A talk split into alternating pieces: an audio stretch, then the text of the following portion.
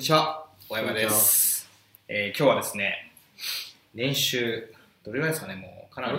稼いでまくってる深井さんに、ちょっと対談としてはい。来ていただきました。深井さんよろしくお願いします。はい。よろしくお願いします。深井さんは、まあちょっとなんかいろいろね、一緒にプロジェクトやったりとかして、はい。えー知り合いになったんですけど、はい。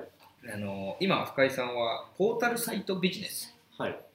を構築してるっていうので、まあ、サイトをいくつか持ってましてでそこから収益を発生させてるとまあそうですね。サイト運営しかやってないんですけど、本当に。サイトを運営してそこからメールアドレスリストを取って、はいでコンサルティングとかはい。まあコンサルティングをやることもあるし、まあいわゆるサイト上だけで完結することもあるし、あとはまあ企業と直接提携して、まあその企業に、うんまあ集客っていうか、まあお客さんは紹介するんで、まあ紹介料みたいな感じですね。はいはいはいっていうのをやったり、なんか Google のアドセンスでしたっけ？なんか広告を貼って、はい。それから月に100まあそれがまあ一番簡単なビジネスモデルというか、あんまり真似しない方がいいんですけど、あなんかヤフーモデルなんで、なんかよく、まあ、そのでっかい媒体を作ってでそこに大量のアクセスを集めてで広告を貼るっていうこれまあヤフーがやってるようなまあはい。収益モデルですよね、これ、まあ、いわゆる広告モデルっていうわけなんですけど、これまあい言葉悪くして言えば小学生でもまあ考えることができる、うん。まあ、簡単なビジネスモデルなんですけれどもこれ唯一欠点があって、はい。まあ、分かりやすいんですけれどもあの全然儲かんない。やってみれば分かるんですけれども。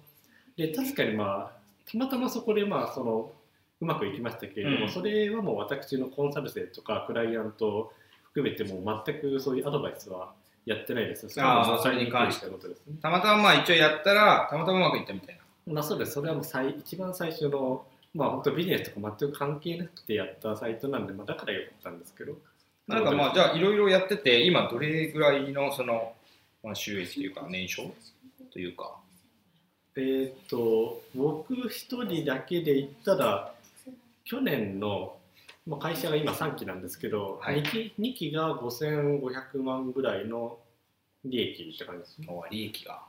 あまあ、でも売上イコール利益なんで、まあほとんどっていう感じですね。経費がかからないって感じですねそうですね。まあもちろんあの節税するんで、うんそれよりだいぶ圧縮されますけれども、ってことですね。うんそんな深井さんをお迎えして何を聞こうかなとはい。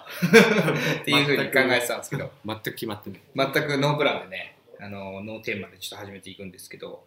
あの、まあ、ちょっと深井さんがそのうまくいった今3期目っておっしゃってたんですけどはい。うまくいったまでのこう自分で起業までのちょっとストーリーというか、なんかそこら辺を少し聞ければなというふうに思ったんですけどもともとはい。岡山県出身ですよね、そうですね。ずーっと岡山にいて、大学も岡山で、で、サラリーマンの時になぜか島根県っていう。ああ島根で。で薬剤師やってたんですよね？そうですね、当時は。薬剤師をやっててでそれが24号えーっと、24歳で薬剤師なんで、はい。だから会社員に入ったのは24歳だから、うんで、会社を辞めたのが、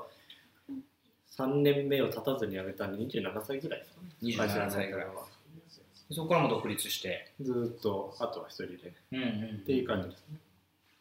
なんかそのいろいろやられてたんですか？いやもう最初はもうあの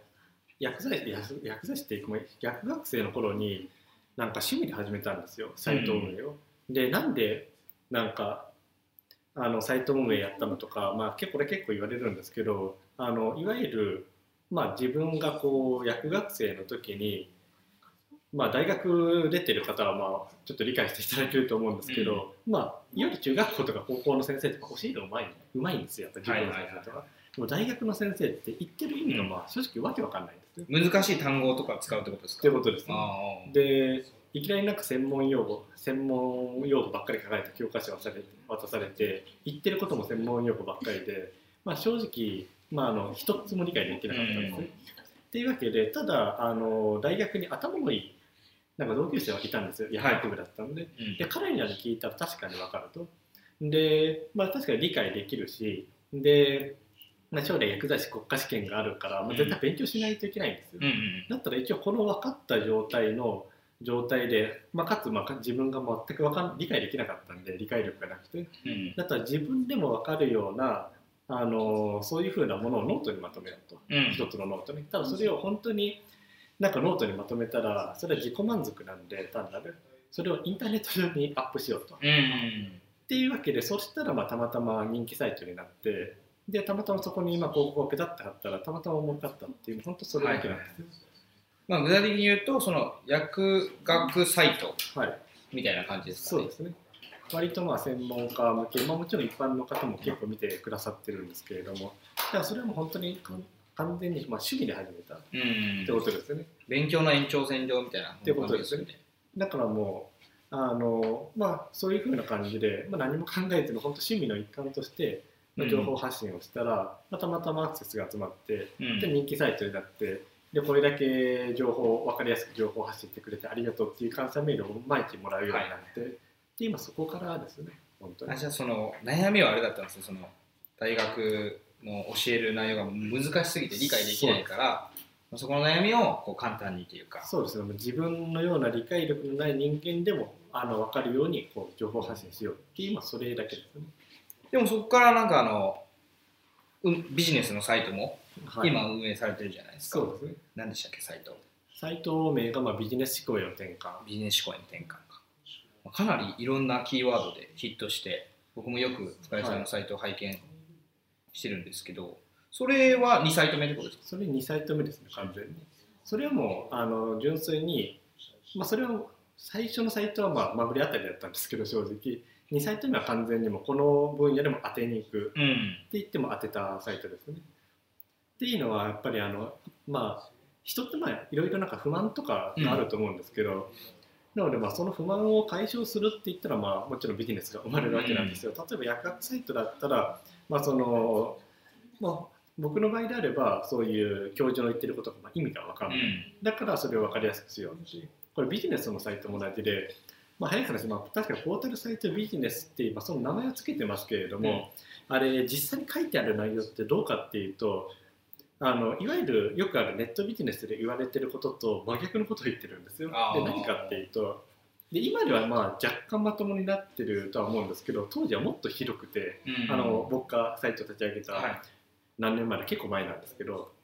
で当時はどういうふうになったかっていうとまあバカでも簡単に、うん。まあ3秒で儲かるとか、はいはいまあそんな感じだったんですよ。いやいやそんなわけないだろ当たり前なんですよ。もしそれでね儲かったらみんなね。そう。全員そんなそんなわけないだろお前みたいな。っていう感じなんですよ。であのこれ、まあ、実際にまあ今自分がこの立場になって、まあ、うん。思うのは、そんな方やっぱないんですよ。うん。あのいろんな人を見ましたけどやっぱやっぱりないんですよそんな方。ちゃんと努力してってことですね。時間使ってってことですもんね。ってわけでまあそんな方法ないんで正直な話、まあ、だったらまあ自分のまあ薬学サイト、まあ、他にもいろいろサイト持ってますけどあとクライアントもいますし、うん。でやっぱりまあみんな結構努力して、うん。あのまあ、有益な記事を、まあ、書くって、まあ、言ってしまえばまあそれだけなんですけど、それを結構な時間をかけてでコツコツコツコツ、まあ、ずーっとやってるわけなんですよ。ってなわけであのそのビジネスサイトでは真逆のことを言ったんですよ当時は。はいはいはい。だからできるだけ簡単にですぐに誰でもじゃなくて、もう圧倒的な努力をしてうん。1年間以上の年単位の時間をかけながら人に感謝されながらうん。社会的意義の高いビジネスをしましょうと、まあ、なのでまあよくあるあの情ネット情報系の、まあ、いわゆるアフィリエイトって言われているのは、まあ、正直あの言葉悪くして言ったらまあネズミ講なんですよ、はいはい単純に。だから、まあ、頂点となる人がいてでまあ私あの私が教えたのと同じようにあなたもこの情報商材を売ったら儲かりますよっていう、うん。まああの一見したらまあネズミ講なんですよ、まあ、そんな怪しいビジネスじゃなくてそうじゃなくてもともと自分がなんか有益な情報発信をして、まあ、薬学サイトなんですけど、まあ、他にもいろいろありますけど今ではでそこからもうあこれだけ有益な情報を提供してくれてありがとうっていう感謝メールを、まあ、ずっともらってたんで、でどうせ同じビジネスやるんであればそういうなんか後ろめたいわけわかんないビジネスじゃなくて、まあ、もっとなんか感謝されてでまあ確かに努力は必要ですけれども、まあ、そういうなんか社会的意義の高いビジネスをやった方がいいんじゃないですかってそういうテーマではいはい。情報を発信したんですうん。だからあのまあ、ターゲットは違いますよね。よくあるインターネットビジネス系って言ったらうん。言葉悪いですけれども、情報弱者がターゲットなんですよ。まあそうですよね。言ってしまえば、うん。まあそうじゃなくてあのきちんとした本気でビジネスをやりたい人だけをまあ引っ掛け引っ掛けるっていうか、まあ、引っ張ってきてその人をまあうまく成功させることができたらいいかなっていう、またそれだけ。っうんうんうん。ていう感じですね。あの僕がやっぱり深井さんすごいなと思うのは、まあ、もちろんその結果も出されててあのいるっていうのはもちろんなんですけど、はい。それ以前にそのサイトをすごくこうボリュームが多いじゃないですか。何記事ぐらい書かれてるんでしたっけ、えーっとサイトによって全然違うんですけれども、はい。自分の場合結構広くこうざくっと広い感じで。広い感じで引っ張ってくるんですよ、なので私のビジネスサイトを見てもらったら分かるんですけれども、まあ、もちろんネットビジネスの情報もあれば、うんはい。まあ、いわゆる書籍出版の方法とか、セミナーの方法とか、まあ、でもなんだかんだ言ってやっぱりネットビジネス変わってくるんでっうん。ていうそこら辺まで載せるんでまあ言ってしまえばもう1サイト200記事とか300記事400です記事っよね、まあ、ていうボリュームですね。200300はなかなかこうこう行動するのは難しいじゃないですか,、はい。だから一気にまあ書けないじゃないですか、あのだからまあ年単位の時間をかけてコツコツってことですね。まあ、その分、まあ、ちゃんと資産構築ができるというか。そうですね。なんかよくその僕もビジネスいろいろこう教えてる時に言われるんですけど行動できないはい。行動できるっていうそのまずそこじゃないですか最初の壁というか、はい。はい。ややれることはなんとなくこう分かるけどでもそれに対してのその行動力が分からなかったりとか、はい。なかなか行動に移せなかったりとかはい。っていう悩みを抱える方がかなりいるんですけど、はい。そういう場合っていうのは深井さん自身でいいんですけど、はい。なんかどういう感じでこう行動力をこう移していったとか、まあ自分のやつありますか？まああのまあ、もちろんまあ皆さんそうだと思うんですよ。行動できない、う。ん。なのであの、まあ、僕自身もそうだしあと、まあ、クライアントの方も全員そうなんですけれどもあの絶対外さないポイントがあって、これ何かっていうとあの自分がもう本気で情熱を持てる分野。はい。っていうもうこれだけをやってるんですよ。本当に。で、まあ、確かにまあ自分がまあその薬学サイトにまあ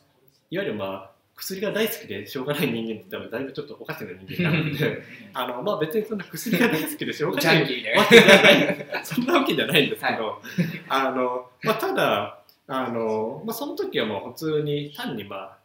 最初はまあ自分の自分のためって言ったらうん。本当に自分のためなんですよ。だからもう薬剤師国家試験があるんで、はいはい。もう試験に受かるためっていう。それでもそれだけの、もうそのモチベーションだけでやったら、まあ、たまたままあお喜びの声をもらって、これ結構本当にすごくてなんか人から感謝されるとやっぱりこうずーっとやり続けるよそうになるんですよ。で確かに。まあもちろんまあ自分の場合はそれがたまたままあ試験だったっていうまたそれだけなんですけど、でもこれ結構重要であのそれはまあ自分がまあ興味があるとかなんかあのやらないといけないとかっていうあと、まあ、ある程度知ってる分野。はい。をやらないとやっぱりモチベーションってやっぱどうやっても出てこない。ん。ですよ。なのであの例えばまあた例えばアフィリエサイトアフィリエイトってなったら、うん。例えばクレジットカードとかキャッシングとかあと化粧品とか、うん。まあ、めっちゃ儲かる分野なんですけどそれ絶対やらないんですよ僕の場合は。でなんでかっていうと、まあ、その分野に全く興味がなければ、まあ、意味が分かんないんであのやる気が起こんない。うんうんっていうことなんですよ。で、まあ、やる気ってまああのこれ結構結構、まあ、簡単といえば簡単で例えば旅行に行きたいってなった時旅行大好きの人がうんで旅行大好きの人が旅行に行きたい時ってなんかやる気出ないから旅行に行かないとかないじゃないですか、もう何も考えずに月どこに行こうかなとかもうパンフレット見ながらあと、ねまあ、ネットで検索しながら考えてるわけですよ。安い時はいついつかなとかですよそうねいうことですね、次なんか連休いつ取れるかなとか、うんっていうことも考えてますよ。うんやる気がないとかも関係ないんですかもう子供もなんかもうゲームが大好きな子供って言ったらもう自分やる気がないからゲームしないとかありえないですよね。やりたくてしょうがないですっもんねてことです。う同じなんですよ。なんかやりたくてしょうがない分野じゃないとやっぱりダメですね。そういう分野をまずは、まあ、ビジネスで攻める。じゃあその一つのあれとしてはその自分がやりたいかやりたくないかっていうのはもちろんなんですけどはい。その儲かる分野はい。をやるとかっていうのはよくあるじゃないですかもう,、まあもちろんもうそのお金やっぱ欲しいからビジネスとして成り立たせるためには、そうですね。でそういう選択肢じゃなくて自分のその元々も普通の人というかへ標準よりちょっと知識がある分野で攻めた方がいいってことですよね。そうです。でただ あの、まあ、もちろん罠があって、うん。何かっていうと、まあ、もちろん全く興味がない分野を自分はまあやんないっていうだけでまあ言ってしまえば、まあ、興味があるだけで儲からなかったらこれビジネスとしてやっぱ考えるんで、うん。これもまずいんですよ。うん。例えばなんか自分前あったのがなんか歴史私得意ですと。私歴史がもうものすごい好きなんでなんかこの分野に情報発信するしたいんですけどどうですかって言われた時にやめてください。なぜならまあ儲かんないからまあこれ考えてみたら分かるんですけどじゃあ世の中で歴史に関するなんかまあその何でもいいんですけれども会社ってありますかって話なんですよ、うん。あの私一つも思い浮かばないんですよ。だからもうない無理なんですよ、うん。ビジネスとして成り立たない分野とかなのであのなのでいつも僕がいるのはその人の興味関心をもう全部聞いて、うん。あの小学校何やってきた中学校うん。部活何やってきた、どういうのに興味がある。でその中から何かしら、まあ、ヒントがあるんですよ、うん。例えば前留学していたとか、うん。あとはなんか男だけでも実は化粧品を使ってたとか,、からそういういろんなヒントがあるんでその中からこれだったらどうですかっていう興味のある中からかつビジネスに成り立つものをこう引き出して提案するっていう感じですね。うんうんうんなのであの私がい僕がいつもアドバイスしてるのは、まあ、もちろん興味があることも重要。で興味があることとプラスそれに、ね、それがビジネスに結びつくこと。うんうん。もうこれは大条件。もう絶対的な条件なので、だからそれを結びつけるのがまあ僕の仕事なんですけれどもだそれをやってるってことですね。そうですよね。まあ、興味があるからなんかそれをやるって言ってもそれはお金にならなお金にならなかったら意味がない意味がないですもんビジね。ネスで考えてるんで。確かに。じゃあもう、なんか、もともとじゃあ、ある程度成功してるモデルをこうモデリングするというか、そうですねそういうのも大事ってことですかね。そうですね。っていうのも、あの儲かる分野って、まあ、あの前から変わらないんですよ。うん。でよくレッドオーシャン、ブルーオーシャンの話ってあると思うんですけど、はい結構勘違いしてる人がいて、何かっていうと、あのブルーオーシャンが重要、まあ確かにそうなんですけど、うん。ブルーオーシャンが重要だからといって、ほとんどの初心者って何考えるかっていうと、本当に市場性のないところに行くんですよ。うん。だからさっき言ったなんか歴史の分野でとかなんかいきなり釣りのなんかサイトを作り始めるとか、うん。そんなこと考えるんですよ。これダメでうん。あのビジネスはこれおさ絶対にポイント絶対的なポイントがあってレッドオーシャンでないとダメなんですよ、うん。そもそも。わかりますかね？なので例えばまあ僕がやってるビジネスサイトって何かっていうと、まあ、ネットビジネスでの起業なんですよ。はい。わかります、まあ、うん。副副業も含めて、じゃあ同じようにインターネットを使ってなんか稼ぎましょう集客しましょう副業しましょうっていう人ってもうどれだけいるんですかって話ですよ、うん。世の中に。確かに。ですよね。起業っていうのはもう江戸時代からもうずーっともう変わらない普遍的なレッドオーシャンなんですよ、うん。このビジネスっていうのは、ただそこに入らないと儲かんないんですよ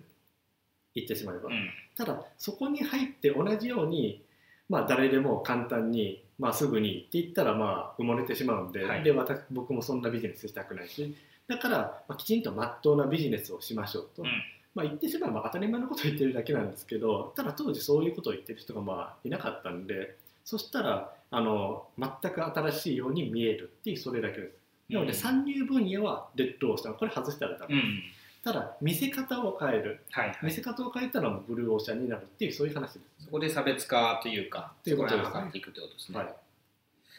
うんじゃあもうあの自分の好きな分野っていうのはまあある程度見つけるっていうのは大事だけど、そ需要がなければ。そうですね、それがまあビジネスにつながるかってことですね。なので、まあ、例えばまあリクルートとか、はいマイナビとか、まあ、見ていて分かると思うんですけれども、彼らどういう分野に入ってるかっていうと、もうレッドオーシャンばっかりだと思うんですよ。転職であるとか、まあ、他の企業だったらまあリフォームとか、うんあとまあ留学とか、あと、まあ、何でもいいと思うんですけれども、でもそういう分野って、もう何百年前からもうずーっとあり続ける分野で、かつもうずっとレッドオーシャンなんですよ。で、やっぱりそういう分野じゃないと儲からないんで、入るのはそういう分野。うんただ見せ方は変えましょうっていうそれだけですね。じゃあその、まあ、今あの深井さんみたいに、まあ、利益で、ね、5000万とか、まあ、なかなか、ね、もう数パーセントの世界じゃないですか日本で。はい。まあ、そういうふうに、まあ、なりたいという人多分見てくれてる方いると思うんですけど、はい。今まあノーマルっていうかその何もない状態からじゃあまずはい。ファーストステップというかなんか最初のアクションアクションプランっていうものはどういうことをすればいいんですかね、アクションプランですかね、うん。一番いいのは、はいカンニングしろ。カンニング？カンニングですね、うん。あの成功する方法を知ってる人に聞け。はいはいはい。ってことですね。じゃあまあ深井さんのコンサルとかに？いや別に僕に限らなくてもいいです、っていうのはあの別に世の中で稼ぐ方法って何でもあるんですよ、うん。だそれが別に株でもいいし不動産でもいいし、まあ、ネットビジネスでもいいし、うん。それは飲食店でもいいし別にぶっちゃけ別に僕のコンサル受ける必要は正直ないです、うん。別に何でもいいんですよでただあの人によって飛び道具があるんで、はい。まあそれが人によってはいろいろ違うと思うんですよ。なのでまあその飛び道具を知ってる人になんか聞けばいいんじゃないかなっていう、そういう話です。なので自分はなんかコピーライティングでなんかあのやりたいっていうんだったらまあ聞けばいいしああそうですっていうね話です。だから自分が何に興味があって、うん。どういうビジネスやりたいのかなっていうまあそこですね。っていうのを考えたらいいんじゃないかなってことですね。で、はいまあ、僕もあの最初薬学サイトを持ってたんですけれども、あのまあ、正直な話分かんなかったんですよ、はい。本当に。確かに莫大なアクセス集まる。うん。で、まあ、確かに広告貼ったらまあ当時はまあだから学生卒業した時にあの卒業してまあサラリーマンになる時ですね、これリアルな額言うと月10万円ぐらいだったんですよ、うん。収益額が、うんまあそれでもまあお喜びしてたんで学生のだって月10万円なんで、あーでまあまあいいですよだって。アルバイトで岡山県で時給800円だったんで、うん。10万円を800円で割って、まあ、喜んでたぐらいなんで、うん。本当に。まあでもあ本当に分かんなかったんですよ。これどういうふうにビジネスを展開すればいいのかって、うん。だから僕もあの正直そういうふうな人のところ行って、まあ、聞いたんですよ。でただあのぶっちゃけラスト全員それやってます本当に。ですよね。これ本当に全員やって確かますこれ間違いなくやってる。これやってない人本当にいないです。うん。自分でなんかもうゼロからというか何も聞かずにこう独学でというか。っていう人はいないですね。なかなか難しいですね。っていうか時間がすごくもったいなくないですか？あのっていうのもじゃあこれ、まあ、別にもう自分でやってももちろんいいです。うん。ただ自分でやってもいいんですけれども多分30年40年50年かかります。うん。残念なことに。でただそれを人に聞けば成功する方法はそれ詐欺師だったらそれダメですけど、うん。成功する方法を知ってる人に聞けばそれがもうわずか1年とか半年に短縮されます。っていうことです。確かだったらまああのなんかこういうふうなのやりたいんです。って言いながら自分でやって何もできずに死んでいくのと、うん。まあ、どっちがいいですかって話ですよね。で確かに僕も最初はまあ聞きましたけれども、まあ、今考えたらまあ安い投資だったなって感じですよね。にいやそりゃそうですよね。え300万が何かなコンサルまあ最初は最初はそうですね。リアルなこういうと。でこれただ不動産でまあ成功するしてる人とか株で成功し,、している人も周りにも何人も知ってますけど、うん。今であれば。やっぱり不動産で成功している人もやっぱりなそういう不動産不動産ってまあ投資ですけど、うん。でもやっぱりまあそういう自己投資からみんな入ってるんですよ。言ってしまえば、うんだから最初は正直、まあ、そういうふうなあのやり方を知ってる人に聞いたらのが一番いいんじゃないかなってこれはぶっちゃけやったところですね。まあ、そこのね見極めはねそのメンターにするというか、まあそう聞く人の見極めはちょっと重要だと思うんですけまあ、ど、それはもう勝手に勝手にっていうか、まあ、勝手に見極めてもらったらいいんですけれども。まあだから全然僕とかも全然営業しないんですよ。ああそっか。あの面倒くさいんでなんかうん。コンサルとか、あんまり売り込まないですもんね。売り込まない。まあ、向こうから来てくれるって感じですもんね。っていう感じですね。あの、うん。本当ぶっちゃけ面倒くさいんでどうでもいいんですよ、なんか。うん。別にあの楽に稼げるとは一言も言ってないし、うん。全然売り込みもしてないし、うん。だから全然他の人の方ところへ行ってもらったらもう全然それはワンクリックでとかっていそうう感じ。ですね。あの全然僕はもう仕事楽になるだけなんで あのあんま仕事したくないんで、うんまあ、それはそれでいいと思います。ただあのこれ本当に意識していただきたいのはあの試験とかってカンニングしたらまあダメじゃないですか。当たり前ですけど、 TOEIC でもまあ資格でもいいんですけど、うん。ただビジネスではもうこの人ってどうやってんだろうっていうふうなことをできるだけカンニングしている人うん。の方が正直うまくいきます、確かに。ってことですね。なので、まああのまあ、ビジネスではなんかうまくいってる先輩方失敗した先輩方っていうもういろんな方々がいるんでその方から方々から、まあ、できるだけ学ぶ。っていった方がいいんじゃないかなってことですね。そうですね。なんか企業副業だけじゃなくても例えばビジネス今スモールビジネスオーナーで、はい。なんか集客できないとか、はい。売り上げが上がらないとかっていうのも、はい。結局そこの分野でうまくいってる人を、まあ、カンニングしろっていうことですよね。まあでもこれ、まあ、ビジネスで言うからこれ難しく考えると思うんですけどでもこれ普通に考えて当たり前のことを結構言ってて、なんでかっていうとじゃあ例えば甲子園に行きたい。ってなった時にどうしますかって話なんですよ。どういう行動あなたは取りますか、って言った時に自分でこう素振りをして頑張る、まあ、これビジネスで言えば自分で頑張ろう。はい、って話ですよ、うん。あとはなんかちょっとうまくいってる人、まあ、草野球をしている人になるって言ったらまあちょっとレベルあレベル上がるかもしれないですけどまあほどほどですよね、でもし僕が本当に甲子園行きたいんだったら甲子園の生き方を知ってる監督のもとに習うと思うんですよ、うん。何度も、まあ、それがまあまあもちろん小学校中学校高校のステージはまあもちろん変わりますよ、そのステージで。うん。でまあもちろんそういうか生き方を知ってる監督のもとに習ったらまあそりゃいける可能性はものすごい高くなりまですよね。っていう話です。うん。なので、まあ、別にあのなんか特別なことを言ってるわけじゃなくて、まあ、結構普通なことを言ってるだけなんですよ。なので、まあ、だこういう大学に受かりたいってなったら、まあ、独学で自分で頑張ってもいいですけど、そういう大学への受かり方を知ってる、まあ、進学校行ったり、うん塾の先生に習ったりするんですよ。なので、まあ、皆さん普通にされてることをなんか同じようにやればいいんじゃないかなって感じですね。ビジネスってそんな実は難しくなくて何かっていうと、まあ、皆さんがもう小学校とか中学校とかでやってるもう当たり前のことをもうそのままやるだけなんですよ実は。だからそれをやっていただければ、まあ、ビジネスで成功するのは実はそんな難しくないんじゃないかなという感じですね。わかりました。もうこのままずっと話しそうな感じですからね。そうですね。まあネタがあればそろそろじゃあ一応お開きにしたいなと思うんですけど、一区切りでなんか最後ありますか？最後？はい。ま一言ズバッと。一言ズバで。ッと？ズバッとですか、はい。あの基本的には僕がやってるビジネスって何かっていうと、まあ、あの有益な記事を書く、まあ、正直それだけなんですけれども、まあ、でもあの、まあ、本当それだけなんですよ言ってしまえば。うでまあ本当に有益な記事を書いてでそしたらまあ勝手にお客さんが集まってきて、うん。でしかもなんと感謝メールをもらってっていう風な感じのまあビジネスができるわけなんですけれどもまあでもこれをやるためにはやっぱりまあさっき言った、まあ、やっぱいくつか条件があるんですよ。なんか儲かる分野をやらないといけないとか、あと、まあ、自分の情熱を持ってる分野であるとか、まあそんな感じで、まあ、さっきまあいろいろ話したと思いますけれどもそれをまあ全部あのかなりなんかギュッと凝縮している感じなんですよ。でもそれは別に、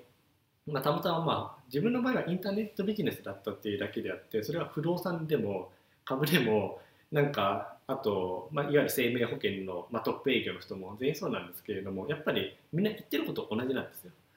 で、まあ、僕がまあさっきいろいろ話しましたけれどもさっき話したことは、まあ、いわゆるまあ世の中でうまくいってる人うん。に聞いたら多分同じこと言われると思います。全く同じことでなんつまり早い話世の中の成功する方法ってもう全部決まってるんですよ。言ってしまえば。だからまあそれをまあきちんと抑えてやって、まあ、あとはまあ自分の情熱を持てる分野でまあきちんと行動したら、まあ、そんなにあのまあきちんとまあ行動することは必須ですけれども、うん。それさえできれば、まあ、ビジネスでうまくいくんじゃないかなって。それはもうネットビジネスに限らず、うん。まあ、どの分野であってもってことですね。なのでまあそういうふうな意味で言ったら別にさ例えばサラリーマンでトップのなんか超優秀なサラリーマンになるっていうのも実はまあこう今日言った今日言っていいか、まあ、今回言ったことをそのまま実行するだけでも全然できてしまううんってことですね。一言じゃないですね。だいぶ長かっ 全然大丈夫です。じゃあそんな感じでちょっと今回は深井さんとお届けしました。またあの機会があればぜひた。はいあ。の深井さんを呼んでまたインタビューいろいろ聞きたいなと思いますんで、じゃあ、最後まで見てくださりありがとうございました。はい、ありがとうございました。